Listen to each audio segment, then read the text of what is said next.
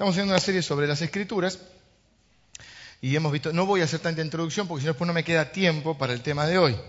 Así que nuestro desafío y compromiso era que por lo menos una vez eh, entre de los tres servicios del domingo pudiésemos este, estar viniendo para este, ayudarme a mí a no tener que recapitular y de última, si algún domingo no pueden venir, pueden pedir el CD o el DVD.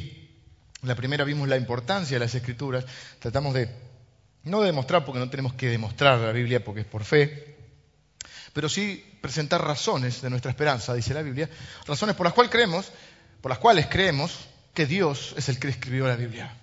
Dios escribió un libro, así se llama esta serie, y donde vimos, entre otras cosas, que el argumento más fuerte que tenemos, la razón más fuerte que tenemos para dar, es que se ha escrito a, través de 1500 años, más de 40 autores humanos, pero podemos ver que hay un montón de profecías. Y eso es lo que vimos el primer día. En el Antiguo Testamento, a veces mil años, 400 años, 700 años, todas ellas se cumplieron en Cristo. Por eso decimos que es un libro que escribió Dios, porque solo Dios conoce el futuro y todas ellas se cumplieron. Vimos la importancia el domingo pasado de la escritura, la importancia que tiene la palabra de Dios y cómo preparar el corazón y que la importancia no está en leerla, sino que había que preparar el corazón para estudiarla, vivirla o cumplirla y enseñarla. Y, hoy quiero hablar del compromiso. Bueno, y tengo un tema más que no lo voy a hablar, no sé, uno de estos domingos, tiene cinco domingos esta serie. Eh, eh, estaba pensando que otro argumento muy fuerte, este es el argumento para los que no creen, pero para nosotros los que creemos, el peligro que tenemos es relativizar la palabra de Dios. Bueno, sí, está bien, toda la escritura es inspirada por Dios, pero bueno, yo, yo el cuentito de, que a Jonás se lo comió una ballena, somos grandes. Eh, y no sé, lo de Job, a nadie le pasan todas esas cosas. Entonces empezamos, bueno, lo que, ah, eh, eh, no sé, el diezmo, bueno, pero el diezmo es el Antiguo Testamento. O sea, empezamos a relativizar la palabra. ¿Cómo, qué argumento, ya no para el que no cree, sino para el que cree, cuál es el argumento más fuerte que yo encuentro en la Escritura? Uno de los argumentos más fuertes es, nosotros decimos que queremos ver la vida como Jesús, queremos ser como Él, queremos pensar como Él. ¿Qué pensaba Jesús de la Biblia? ¿Y qué dice Jesús de la Biblia? ¿Qué cree él acerca de la Biblia? Porque él habla de Noé, él habla de Abraham, él habla de Jonás. Entonces, vamos a ver alguno de estos días qué dice Jesús con respecto a la Biblia. ¿Qué dice con respecto a la ley? Que algunos dicen, no, porque eso es de la ley y ya no estamos más bajo la ley. ¿Qué dice Jesús de la ley? Ya no el argumento para presentar razones de por qué la Biblia es la palabra de Dios, sino para aquellos que somos cristianos y que corremos otro riesgo, no el de creer, sí, es la palabra de Dios, sino el de relativizar la palabra. Es decir, bueno, esta parte me gusta, sí, ah, esta no me gusta tanto, esta no, me gusta, esta no. La Biblia dice, y lo vamos a leer ahora, Segunda Timoteo capítulo 3 y 4, que toda la escritura es inspirada por Dios. y el mismo espíritu que nos permite tener experiencias es el mismo espíritu que inspiró la palabra, es el mismo espíritu que nos revela la palabra. Segunda Timoteo capítulo 3, versículo 4, dice, ¿hay alguien que no tenga Biblia? No que no tenga hoy, sino que no tenga eh, en su casa, que directamente no tenga una Biblia. ¿Ya ¿Hay alguien? que no tiene Biblia? ¿No tenés Biblia? Dame una Biblia. Estoy regalando una por servicio. Eh, les quiero contar esto. Ayer, en esas cosas de Dios, porque no, tiene que ver ni con el tema, ni nada, estaba para poner música en, eh, internet mientras estaba trabajando. No sé cómo llego a un lugar, veo unos instrumentos atrás, creo que va a empezar a cantar, y empieza a hablar un muchacho, joven, como yo, joven. Y dice, yo me dedico a llevar Biblias, a entrar Biblias de contrabando a países que no se puede, que no se puede, vamos a decir los países, pero de Medio, Oriente, va. Por una Biblia que entras, te comes ocho años de cárcel si te agarran. No sé cómo será en Cuba, mi hermano, creo que Biblia se puede, pero está bastante complicado en otros temas, ¿no? Por una Biblia te comes ocho años. Se están preocupando. No se preocupen. Acá no pasa nada. hay gente que da la vida por, por una Biblia. El 26 de diciembre llevaron de sus casas a más de 70 pastores en algún lugar de Medio Oriente. Presos, los torturaron. Algunos los liberaron, otros no. Porque el gran delito era enseñar la palabra. La iglesia es subterránea, secreta. Se reúnen en forma secreta. Él se casó en forma secreta con una chica, digamos, originaria, nativa de esos países. Eh, era una de las chicas pastoras que, que fue detenida y torturada. Se casó, después se le terminó la visa, se tuvo que ir. Cuando ella iba a salir, la llevaron detenida. Así que no la veía desde entonces. Ahora le quitaron el pasaporte, por cinco años no puede salir de su país. Esta chica no puede salir de ahí. Y nosotros creemos que tenemos problemas. ¿Qué darías por la Biblia? La bendición que tenemos la palabra de Dios. Gente que entró con 60 pibes hace un tiempo este muchacho. Con 368 valijas, ya medio sospechoso. Podrían hacerla de otra manera, no sé cómo será el tema. Pero entraron 60 con 368 maletas. Y metieron 12.000 y pico de Biblias. Hace 20 años que, está este ministerio. Ya metidas, no sé, como 60.000 Biblias. O no sé qué número tiraron. Nosotros la tenemos no sé si le damos el mismo valor. Bajamos porque estoy viejo para bajar la escalera, para subir. Te voy a regalar esta. Encima te llevas una nueva versión internacional. Esta es buena, buena versión. Entendible y bastante ajustada al texto original. Dios te bendiga. Que te aproveche, querido. Eh, gente que da su vida para llevar la palabra de Dios. Porque, ¿cuál es la expectativa y la fe? Que en la palabra de Dios está la salvación, la reconciliación con Dios, que hay poder en la palabra de Dios. Dice eh, Timoteo, capítulo 3, segunda Timoteo, versículo 14. Pero tú persiste en lo que has aprendido y te persuadiste. Dios no tiene nietos, ¿ok? Una frase que ya hemos escuchado. No, que mi papá va a la iglesia, no importa. Él aprendió de los papás. Hay que enseñarle a los hijos. El día viernes estuvimos eh, tomando un café con el intendente que vino aquí a visitarnos, nos quería conocer y estábamos hablando de la educación, vio toda la, parte infantil, y nosotros decíamos, yo, no, yo estoy de acuerdo que la educación sea la separación de la iglesia y del Estado. La, educación tiene que ser, yo no tengo que eh, forzar a otro a creer lo que yo creo, ni quiero que otro me fuerce a, que yo tenga que tener su religión. De la formación de mi hijo me ocupo yo, y la iglesia ayuda pero es indelegable. Así como yo me ocupo de que se alimente bien, y no digo, bueno, si quiere comer golosinas, que coma todo el día, porque cuando sea grande que elija. Y si quiere estudiar, que estudie, y si no, que no vaya a la escuela. Cuando sea grande que elija. Así hacen algunos. Se, ocupan de, su alimento, se ocupan de, de su desarrollo intelectual, de su desarrollo emocional, de su desarrollo físico, pero en lo espiritual, o no han escuchado esa frase. Bueno, no, yo no le enseño religión cuando sea grande que elija. Cuando sea grande va a elegir todo lo que va a hacer en su vida. Va a elegir qué comer, pero mi tarea, mi responsabilidad como padre es formar a mi hijo para preocuparme de su desarrollo intelectual, emocional, físico y espiritual. Y no lo tiene que hacer la escuela. Lo que hacer yo, que soy el padre. Entonces acá dice, tú lo has aprendido, pero te persuadiste. En un momento es una decisión personal. No hay nietos de Dios sabiendo de quién has aprendido y que desde la niñez, algunos dicen, no, porque a mí me hubiese gustado conocer al Señor de grande. Es una estupidez el que dice eso. No saben el valor que tiene uno, el valor que tiene que tus papás te hayan eh, eh, eh, enseñado en el Evangelio. Ni idea tienen de lo que vale eso.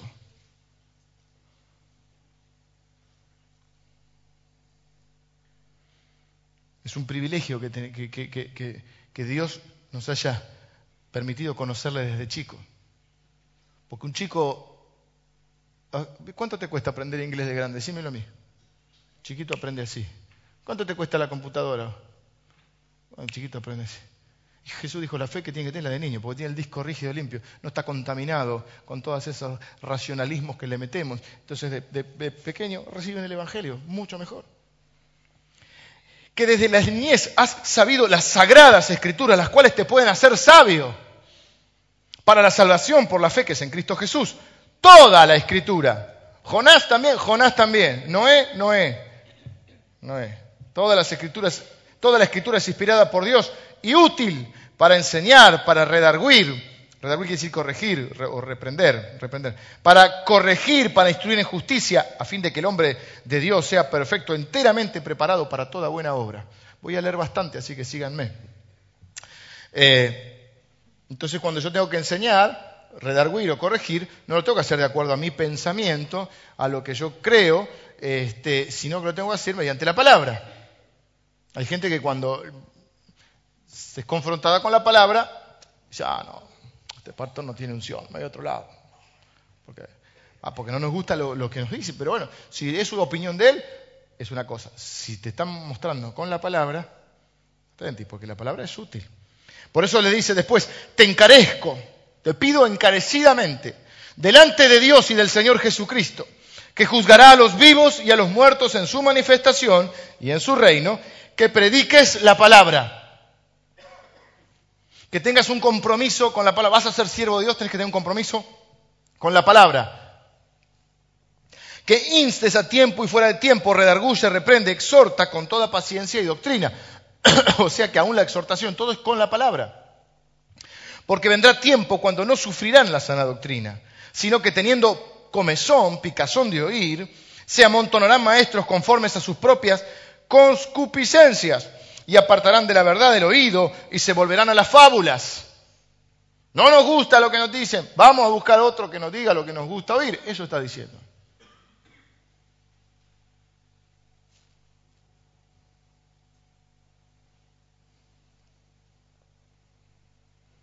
Jesús le dicen los discípulos, dura es la palabra que está predicando, se nos están siendo los discípulos, se nos van.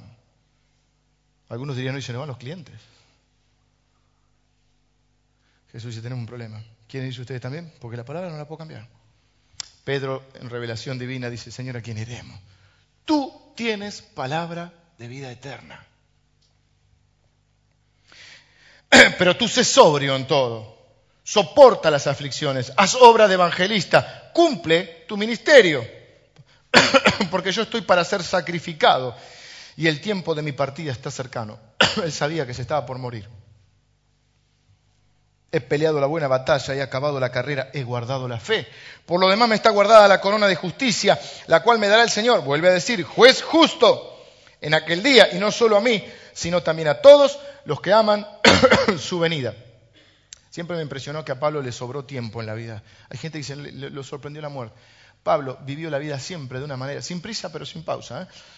de una manera que llega un momento que dice, yo cumplí aquello para lo cual Dios me llamó y aquello para lo cual me trajo a esta tierra. Y me sobra un poquito de tiempo, no mucho, pero me sobra.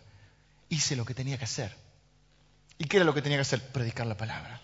Todo el mundo conocido lo llené del Evangelio de Cristo. Ahora miren lo que le pasa al viejo. Digo viejo porque acá ya estaba viejo. Procura venir a verme pronto.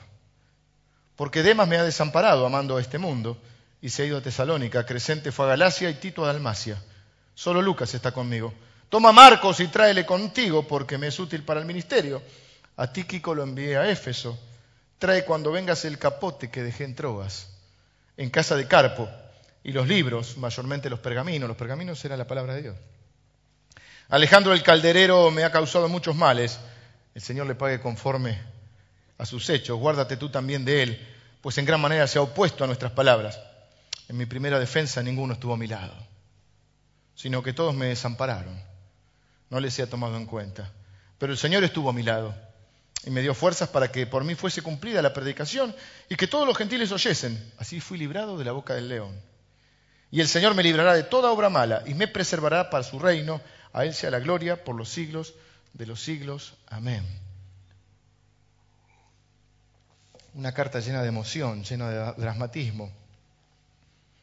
Un hombre que tenía un compromiso con la palabra hasta el último momento y que las últimas palabras de su vida Quizá la última vez que lo iba a ver a Timoteo le dice, te encarezco. Lo que nos hace a nosotros diferentes es que tenemos la palabra de Dios. Hay gente que da su vida por la palabra de Dios. La pregunta es, ¿vale la pena? ¿Vale la pena? Y decimos sí, pero estamos cómodos acá, tranquilos y, Y está bien, yo también digo sí, pero eh, quiero que te pongas en situación, porque el viejo está preso. Yo estuve en Roma, en una cárcel mamertina que le llaman, y no van muchos turistas a esa parte. Hacía calor, era verano, era mayo. Era como si te hiciera, ¿te acuerdas el chapulín colorado que se hacía, tomaba la chiquitolina? Y se hacía chiquitito, como si te tirara una alcantarilla. Porque lo único que hay es toda una roca horadada y una rejilla. Y vos vas descendiendo por esa roca. Y en pleno verano, de la, roca sale eh, una humedad que te hace tener frío. ¿Viste cuando vas a un sótano? Te agarras esa humedad. Yo empiezo a estornudar porque soy alérgico. Ahí estaba Pablo.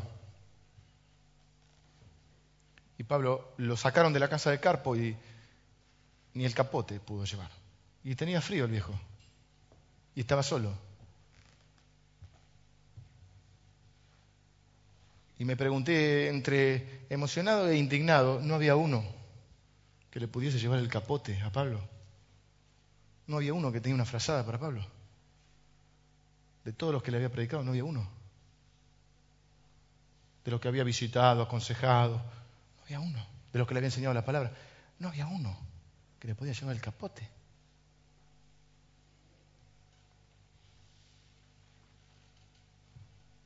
De la iglesia de Roma no había uno.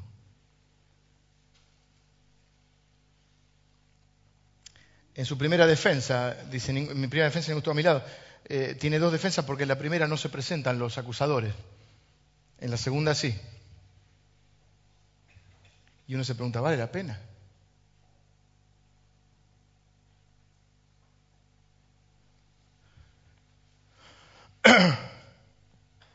Él dice, vale la pena, Timoteo. Yo te encarezco. Mira, yo ya hice mi parte. Ahora estoy viejo y de los viejos a veces se olvida la gente. Tráeme el capote que tengo frío. Tráeme los pergaminos, que es la Biblia. Porque la única forma de enseñar es el ejemplo. Entonces le está diciendo, te, pido encarecidamente que prediques la palabra. Tráeme la Biblia, porque todavía, me, todavía quiero leer la palabra. El tiempo que me quede, por ahí le puedo predicar alguno más. Y el viejo solo, con frío, con el único delito de predicar la palabra. Acusado como un criminal por predicar la palabra. ¿Cuánto vale la palabra de Dios en tu vida? Y nosotros que somos creyentes, a veces relativizamos la palabra. O nos gusta la parte de las promesas. Pero cuando se complica un poquito, voy una palabra un poquito fuerte, pues empezamos a mariconear. Ay, yo por seguir la palabra, entonces, mira, por hacerle caso a Dios, entonces Dios, qué, qué malo, qué, y bueno.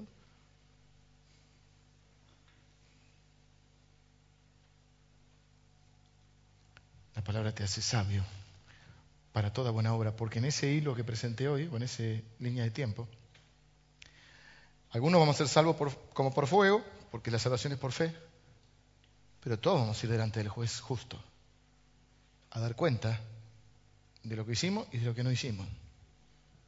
Algunos creen que solamente es por los pecados que hicimos, no, también es por lo que no hicimos. Más creo que la Biblia dice que este, eh, Saber hacerlo bueno y no hacerlo también es pecado. ¿Cómo, mi amor?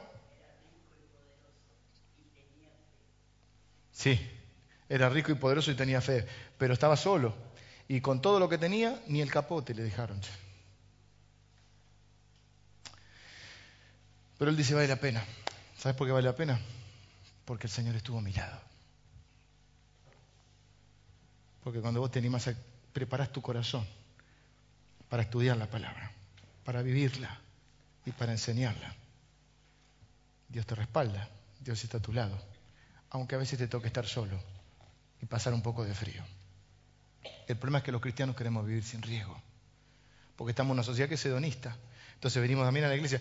¿Te hace bien ir a la iglesia? Anda, si te hace bien.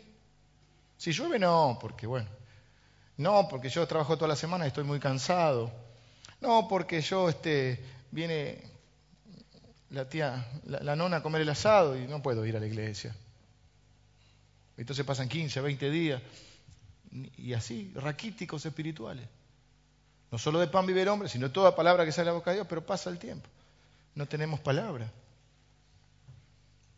Si fuera que la leemos en casa, la estudiamos, pero a veces no vamos a entrar a preguntar, ni a echarnos culpa, porque acá no estamos para eso. Ahora redarguir. Me encanta redarguir, no sé qué quiere decir, pero está lindo. Le pregunté al pastor mío, ¿qué es redarguir? Bueno, es como reprender, volver a aprender, decía eso. Pero nosotros no queremos, estamos en un evangelio hedonista, porque vivimos en una sociedad hedonista. Entonces, bueno, este, si te hace bien, pero no queremos correr ningún riesgo. Entonces solamente, eh, y hay eh, en esta comezón de oír, y hay algunos que no digo quién ni nada, pues no, estoy jugando a nadie, pero de repente es como que, bueno, este, eh, vamos a escuchar lo que entonces nos gustan las promesas de Dios. Y el Señor concederá los deseos de tu corazón. ¿Cómo nos gusta eso? No, y a mí me dijo el profeta fulano que el Señor me va a conceder los deseos. Del corazón. Cuando te dice alguna corrección, ah, no, ya no tiene unción el pastor, me voy a otra iglesia. Estoy ofendido. Tiempo atrás, en una entrevista, yo nunca digo ni las personas ni nada, cambiamos veces para que nadie se sienta mal. Había uno de los, de los cónyuges quejándose del otro cónyuge. Y, viste, la culpa del otro, porque siempre el ser humano la culpa la tiene el otro. Y le pregunto una sola pregunta, le hago. ¿Y vos de qué te vas a hacer cargo? ¿Vos, vos qué responsabilidad tenés? ¿Vos de qué te vas a hacer cargo? Entonces ahí perdiste la unción. De ser el siervo, con S pasas a ser el siervo con C. ¿eh? No tiene unción, vamos a otra iglesia, porque a mí me gustan los profetas que me digan que me va bien. Sí, te va bien, dice, deleítate en el Señor y Él te concederá los deseos de tu corazón. Deleítate en el Señor, o sea, en su palabra, en su voluntad. A la voz caminas en contra de la voluntad de Dios y crees que Dios te va a bendecir porque te lo dijo el profeta Carlito. Aunque te lo diga el profeta Jonás o el profeta Jeremías, si vos caminás en contra de la voluntad de Dios, no te va a ir bien. Aún a veces, y es más te digo, a veces caminando en la voluntad de Dios, no te va a ir bien. Porque muchas son las aflicciones del justo. Porque Dios no prometió que te va a ir siempre bien. Lo que prometió es que iba a estar con vos. Pero no queremos correr riesgo. Entonces cuando empieza algo, algo viene, ya empezamos a dudar. A veces una ilustración que, ténganme paciencia, pero es, para que, es por ustedes, por amor a ustedes. Quiero que quede gráfico esta, esta, esta, esta. Porque la Biblia está llena de cosas raras. De hecho, la Biblia dice que el Evangelio es locura. Pero para el que se pierde. Pero para el que cree es poder de Dios. Entonces tenemos a, a un pibe jovencito enfrentándose a un gigante. Tenemos a un Noé construyendo un arca diciendo que va a haber un diluvio cuando hasta ese momento no había llovido sobre la tierra, no sabían lo que era la lluvia y este viene a construir un barco. La gente pasaba por el lado y decía, está loco. ¿Pero por qué lo hizo? Porque le creyó a Dios, que le había dado una palabra. A veces tenemos que hacer cosas o, tomar decisiones para honrar a Dios en base a su palabra, que nos trae problemas. Pregúntenle a Pablo si no. Pero nosotros queremos, este, ¿cómo les podría decir? Queremos, te, tenés acá. Vení Fabi, sí, sí, tenés porque Quiero correr riesgos, pero hasta cierto momento. Espéreme un segundo. ¿Qué hace? Dice mi mujer. Es por amor a mi, a mi gente. Nosotros, imagínense, ¿vieron esos torneos que están haciendo gimnasia artística? Y tienen que hacer equilibrio y hacen piruetas. Nosotros tenemos la Biblia y tenemos que hacer a veces equilibrio porque a veces se complica. Entonces decimos, bueno, vamos a hacer equilibrio acá. Uy, qué complicado que está esto. Tú estás ahí, ¿viste? Pero cuando se complica un poquito decís, voy a correr riesgo. Quiero vivir seguro. Y algunos cristianos no solo eso, hacemos así. Y decimos, Señor, Señor, yo voy a vivir seguro, voy a cuidar de mi familia, voy a ir el domingo a la iglesia, si me da la fe, voy a poner el 2%, pero quiero vivir una vida sin problemas, porque esto de la Biblia no, no, no, es muy arriesgado. Y voy a cuidar a mis hijos, voy a poner un casco todo el día para que no les pase nada. Si puedo me voy a ir a un country cerrado. Y que no tomen sol porque les puede traer cáncer. Y nuestra oración de fe es así, mira, Señor, si es posible que yo muera dormido. ¿Eh? De un infarto. Así, mira, así. Espera. Que, que, yo muera dormido y en un lindo sueño. ¿eh? Y que no me dé cuenta y de golpe así, así dormido, aparezca delante de tu presencia y haga como la gimnasta. Me salió medio... Gracias, muchachos. Así queremos vivir la vida cristiana. Sin correr riesgos, sin tener problemas. Y cuando se complica, entonces primero así vemos equilibrio con la fe. Y cuando se complica un poquito, ya nos abrazamos al poste. Así queremos vivir. Creemos que el juez justo, ¿qué puntuación? ¿Viste que pone los cartelitos? ¿Qué puntuación te va a poner?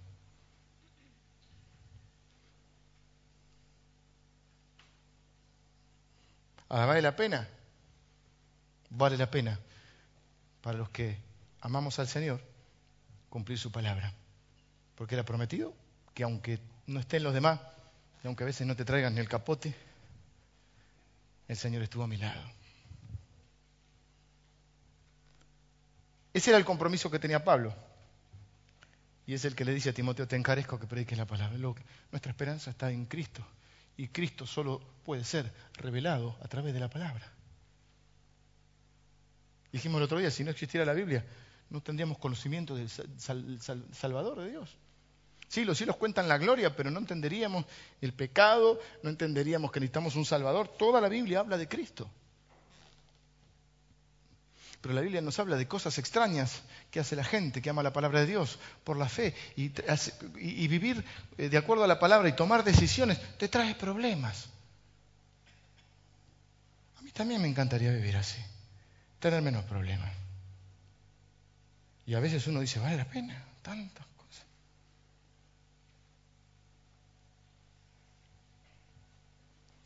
¿Cuál es mi desafío de parte de Dios en esta mañana? Que vos puedas, vengan los músicos, que vos puedas amar la palabra, amar a Dios y amar su palabra, al punto que aceptes los desafíos de vivir corriendo los riesgos si es por agradar al Señor. La Biblia dice, ninguno padezca por homicida ni por este, ladrón, pero si alguno padece por causa del Señor, no se avergüence. No se avergüence. La tenemos fácil. Nadie te va a llevar preso por tener una Biblia. La tenemos fácil. ¿Qué es lo más grave? Que alguien se burle, que te critiquen, que hablen mal, que tengas problemas en tu trabajo, porque no querés entrar en ciertos negocios turbios, que pierdas ese trabajo que tenés. ¿Qué es lo más grave que tengo? Que alguien te rechace por ser cristiano. Ninguno padezca ni por homicida, ni por ladrón, ni por hacer cosas malas. Pero si padeces por seguir la palabra de Dios, no te avergüences, dice la. Es más, dice que sos bienaventurado. Pero la vida de los hijos de Dios es una vida de fe. Porque es creerle, creer, primera creencia es que Dios nos respalda. Segunda creencia es que la palabra y la Biblia fue escrita por Dios.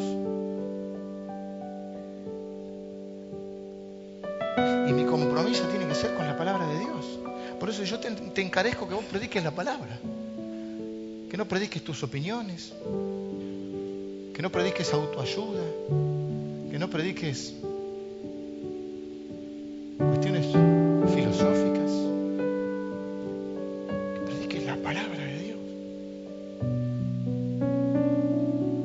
Hace mucho dije, Señor, yo solamente me voy a parar, conscientemente, inconscientemente no lo sé, consciente, solo me voy a parar en el púlpito a predicar tu palabra. No permitas que use el púlpito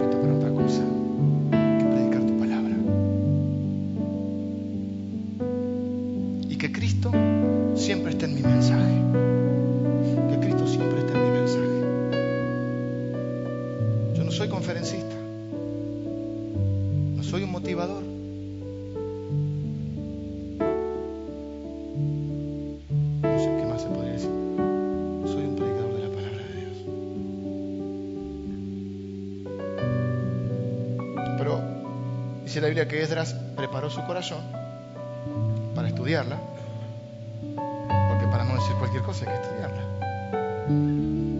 para cumplirla y para enseñarla. Recién después para enseñarla. Y Pablo le dice, tengo un compromiso, tráeme el capote que tengo frío, pero tráeme la Biblia, tráeme los pergaminos, porque la única forma de enseñar es con el ejemplo. Hasta último momento, el viejo Pablo pidió la Biblia. Y las últimas palabras de alguien son las más importantes. ¿eh? ¿Qué, es lo último que vas a decir? Lo, que querés que le quede grabado. Le dice, yo te encarezco, te pido encarecidamente que prediques la palabra a tiempo y fuera de tiempo, cuando sea.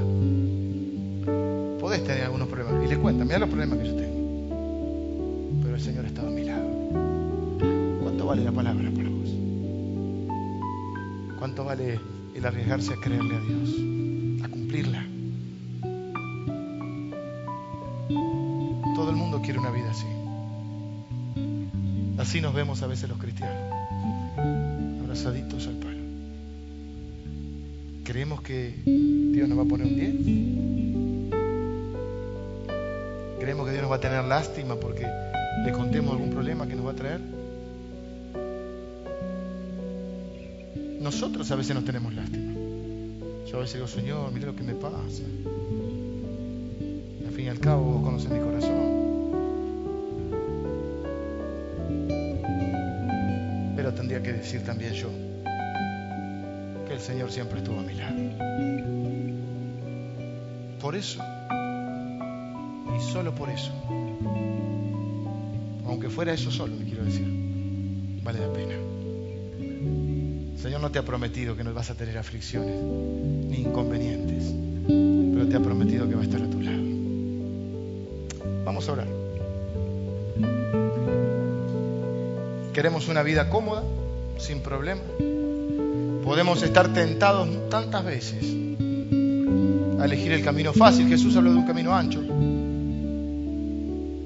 A renunciar a nuestras convicciones por, por miedo, porque a veces te amedrentan. A veces pensás en, en los problemas que puedes tener y, y bueno, más vale camino fácil.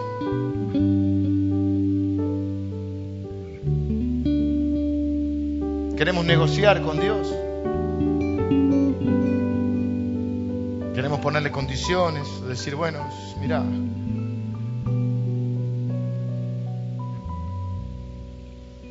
estoy enamorado de una persona que no es cristiana, pero Señor, bendecime igual y voy a tener un buen hogar y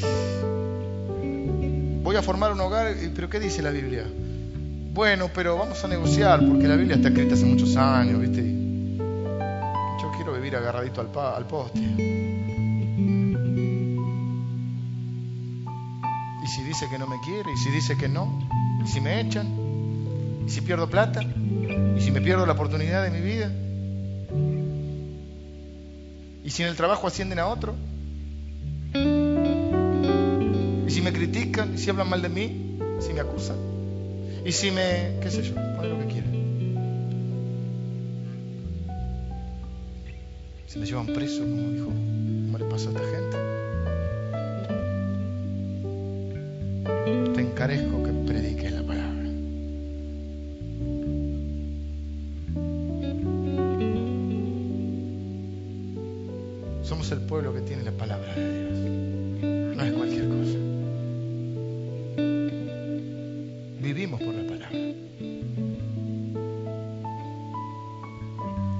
Está a la altura de la palabra, ni la palabra de alguien, ni la palabra profética, ni otro libro, ni la tradición de una iglesia. Nada está al alcance, a la altura de la palabra. Yo quiero desafiarte a que hagas un compromiso delante de Dios. Dios, a pesar de nuestras imperfecciones, nuestras debilidades, nuestros problemas, para poder este, estar a la altura de Dios, Dios eso lo sabe, pero que esté el deseo de tu corazón y el compromiso con la palabra de Dios. Decir, Señor, yo quiero caminar en tu palabra.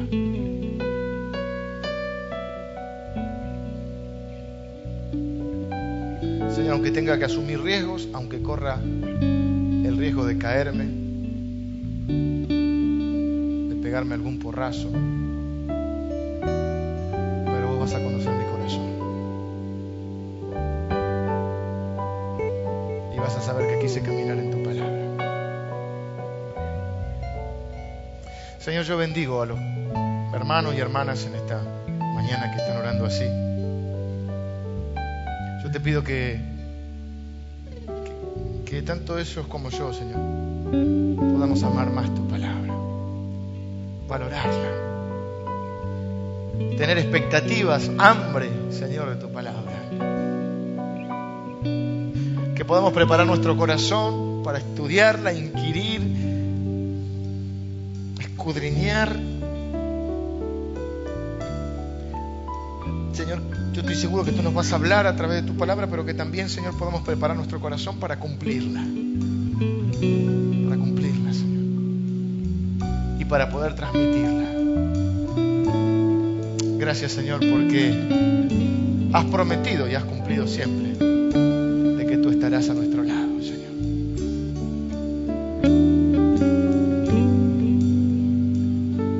Padre, que en este lugar se levanten muchos predicadores de tu palabra, Señor.